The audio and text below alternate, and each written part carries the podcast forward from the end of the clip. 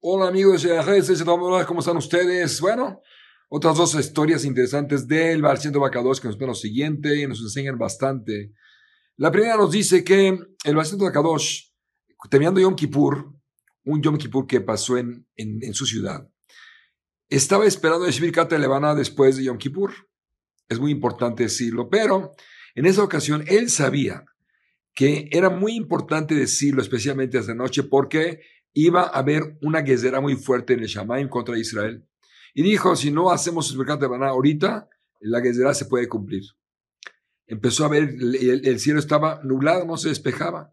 Entonces se concentró con su forma de estudiar y todo, y pidió, pidió, pidió para que el cielo se despejara.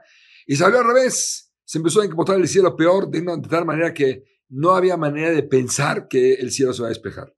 El caso es que eh, se quedó en su cuarto pensando y concentrándose para quitar las nubes.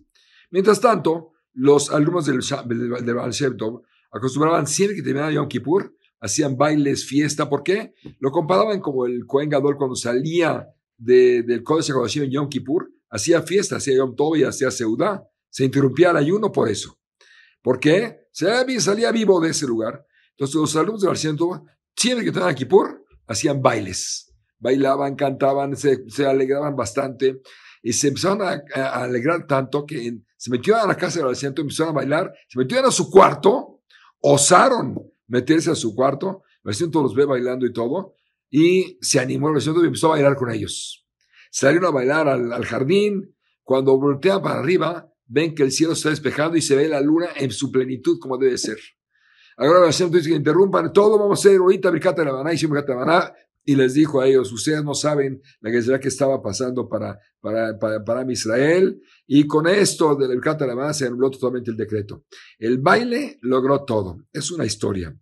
La segunda historia nos cuenta que el Barcelona también fue una ciudad en una ocasión, en la cual en esta ciudad había un hambre espantosa porque tenía muchos meses sin llover se habían secado los campos, animales habían muerto ya, no había manera, hicieron teshuvah al pueblo, se, reunieron todos para pedirle a Dios que les quitara esta, esta guerrera de, de falta de lluvia, y no lograron nada. El caso es que justo cuando ese día que llegó el Baal habían contratado ellos un, un jajam que hablara fuerte para, para, que el público despertara y se acercara más a Dios.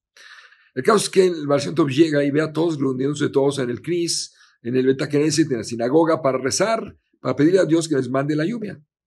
Y el, el se mete adentro a ver qué está pasando y ve que, el, que este, este jajam, que, que era especialista en regañar a la gente de una manera tal que los hacía llorar, los regañó, les dijo, es que señores, no tenemos la culpa de lo que está pasando, tenemos que regresar, encontrar nuestros, nuestros errores, pedir a Dios llorando que nos mande la lluvia, tenemos la culpa nosotros de todo esto, hay que hacer teshuva muy fuerte.